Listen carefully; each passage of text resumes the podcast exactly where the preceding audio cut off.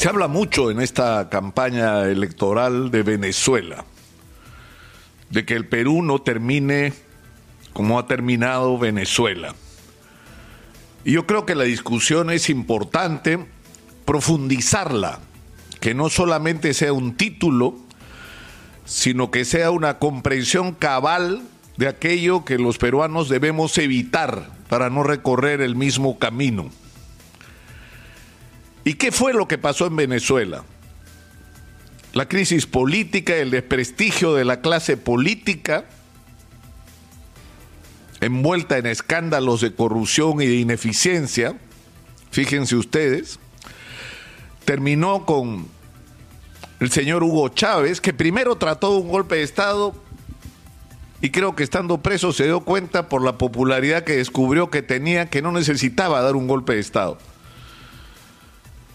que podían ganar las elecciones como las ganó abrumadoramente en Venezuela. Y no una, varias.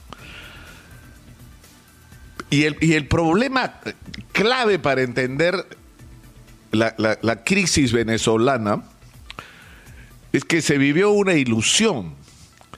En Venezuela había mucho dinero proveniente de la exportación de petróleo cuyo precio estaba por las nubes.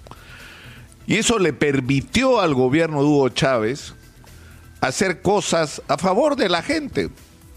Invirtió en salud, invirtió en educación, invirtió en vivienda, regaló bonos de una manera increíble. Todo el mundo recibía bonos en Venezuela, pero se equivocó en el manejo responsable de la economía porque todo en Venezuela dependía de que el precio del petróleo estuviera bien en el mercado mundial.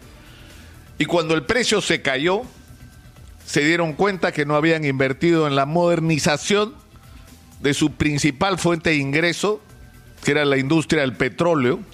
Se dieron cuenta que no habían diversificado la economía.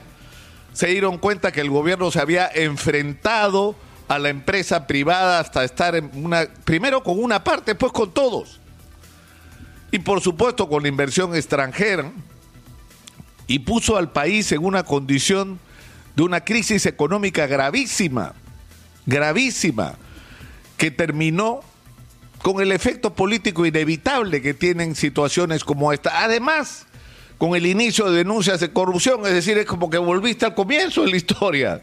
¿No? O sea, entraste al poder porque el país estaba en crisis económica y había corrupción y terminas enfrentando los mismos cargos de aquellos a quienes tú criticaste cuando te instalaste en el poder.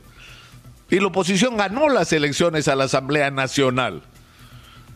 Pero también hay que aprender por eso las lecciones de los tremendos errores que cometió la oposición venezolana, que nos han llevado a una situación en la cual el señor Maduro sigue sentado como heredero de Hugo Chávez. ¿Dónde está sentado? Él tiene el poder en Venezuela. No lo tiene Juan Guaidó, Guaidó, a quien no respalda ni siquiera la oposición completa, sino una parte de ella.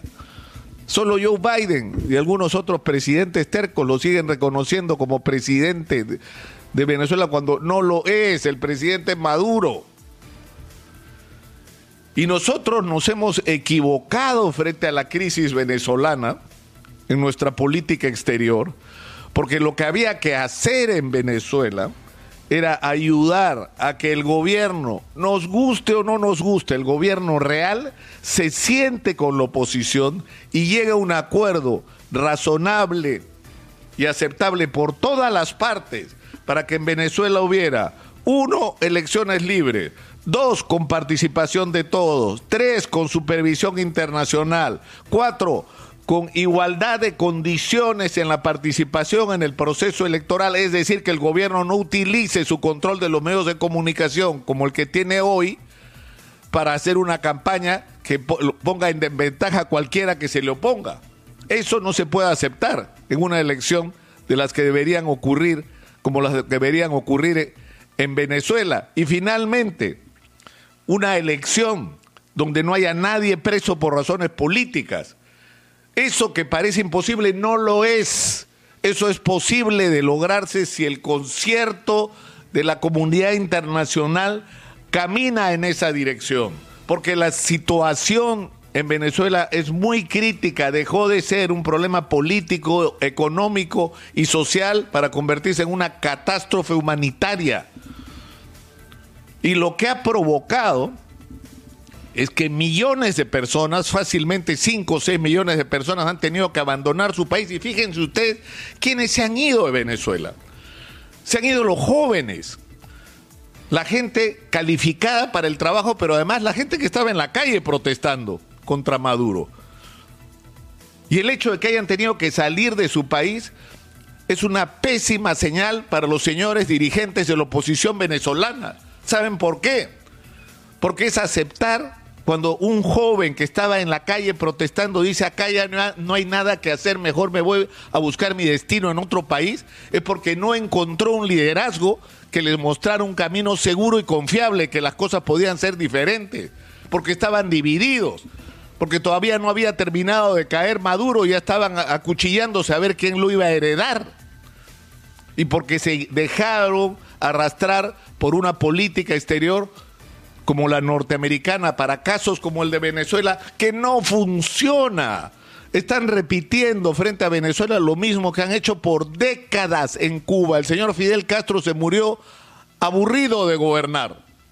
Nunca pudieron sacarlo del poder utilizando la misma estrategia que hoy están usando en Venezuela. ¿Qué hacemos para que se caiga? Lo bloqueamos. No lo reconocemos como presidente y lo bloqueamos. ¿Y quién paga las consecuencias del bloqueo económico? ¿Maduro y los suyos? Lo paga la gente que no tiene acceso a alimentación, a medicina, ya, ya tienen suficiente con la crisis económica que la ineficiencia de su gobierno ha generado. Y a eso se le agrega el castigo, que es un castigo para la gente, no es un castigo para el gobierno. Y por eso es que la gente se va en estampida de Venezuela. Insisto, porque lo que, lo que conciben al mirar eh, su propio país es que no hay posibilidad de cambiar las cosas así como se están manejando. Entonces tenemos el problema encima. Ya estamos pagando las consecuencias de todo lo que se hizo mal en relación a Venezuela. Es decir, estamos pagando las consecuencias de nuestra política exterior, que ha estado equivocada. Porque en la guerra, en la diplomacia, y hasta en la vida personal, todo se mide por los resultados. ¿Cuáles son los resultados? Es un fracaso, Maduro sigue ahí sentado. Y hay un millón doscientos mil peruanos acá, dígame si eso es un éxito de política exterior. Y tenemos con urgencia que producir un giro. Tenemos que cambiar nuestra política hacia Venezuela. O sea, el discurso de que no queremos otra Venezuela no basta. Hay que cambiar la política. Tenemos que regresar a lo que ha sido la tradición que ha dignificado a la diplomacia peruana en el mundo, como una diplomacia de intermediación, de tender puentes, de ayudar a que donde haya guerra se logre la paz, donde un país enfrentado puede encontrar caminos en común. Eso ha sido la diplomacia peruana y eso tiene que volver a ser la diplomacia peruana.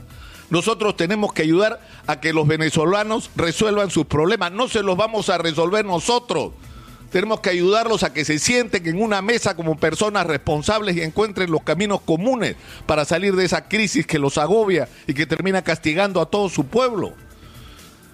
Pero ya tenemos un millón de venezolanos y 200 mil en el Perú. Y algunos de ellos, y lamentablemente más de los que quisiéramos, son delincuentes o se volvieron delincuentes en el camino por la desesperación de no tener que comer. Y con ellos hay que ser implacables. Pero además tenemos que ser conscientes de que no podemos recibir un venezolano más en el Perú. Un millón doscientos mil son suficientes.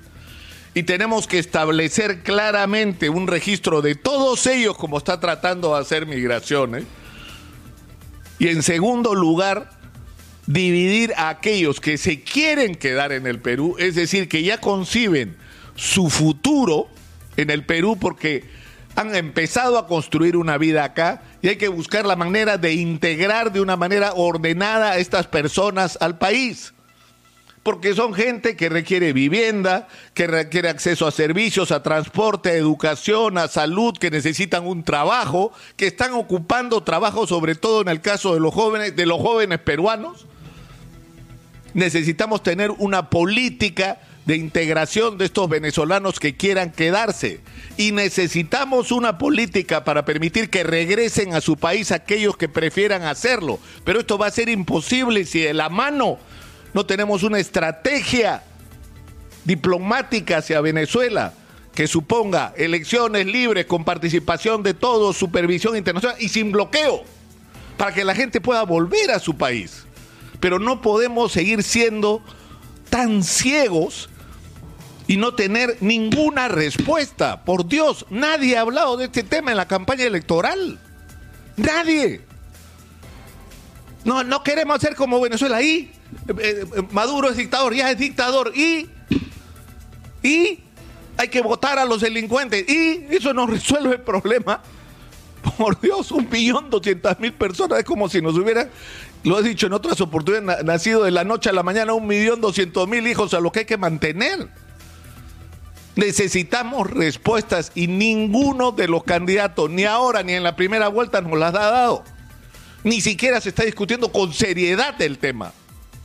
No estamos discutiendo con seriedad el tema.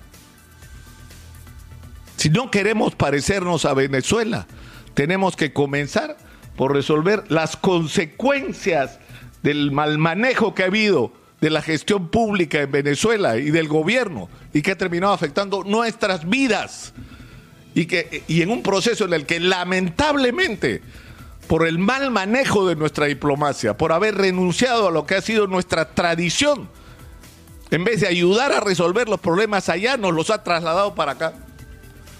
Yo espero que, que esta enésima invocación que hago a que este tema se asuma con responsabilidad, se haga ahora que estamos a punto de elegir un nuevo presidente o presidenta.